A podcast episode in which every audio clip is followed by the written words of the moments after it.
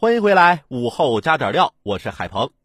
再来说说茅台的国字商标案。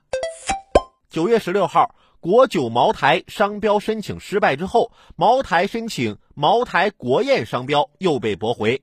北京知识产权法院表示，茅台国宴商标注册使用在酒类商品上，易使相关公众对商品的品质等特点产生误认，对其他同业经营者亦有失公平，并最终驳回了中国贵州茅台酒厂集团有限责任公司的诉讼请求。这并不是茅台申请的首个国字头商标。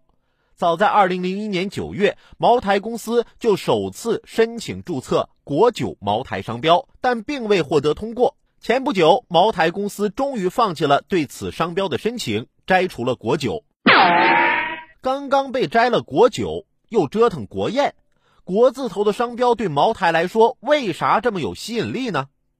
使用已久的“国酒”标签，确实给茅台带来了无可比拟的品牌效应。国酒所包含的意义中，除了质量和品质的认同之外，还有一种象征意义，意味着国家最好的酒具有至高无上的荣誉感。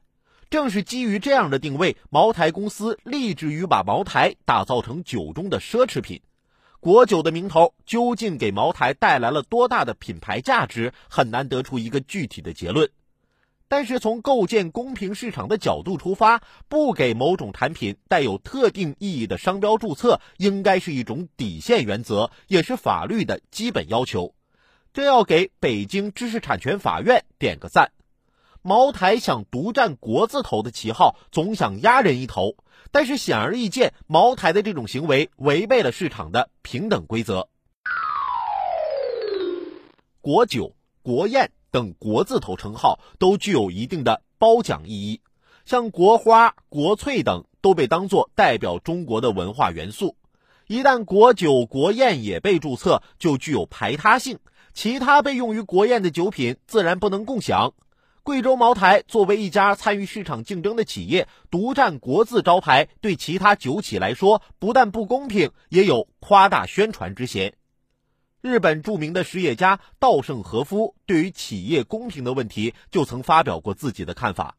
所有围绕在企业内的经营理念，就必须是公平、公正、正义。无论是企业内部员工、对外部的合作伙伴，甚至竞争对手和消费者，都要以贯彻平等互惠的理念来进行所有的互动行为。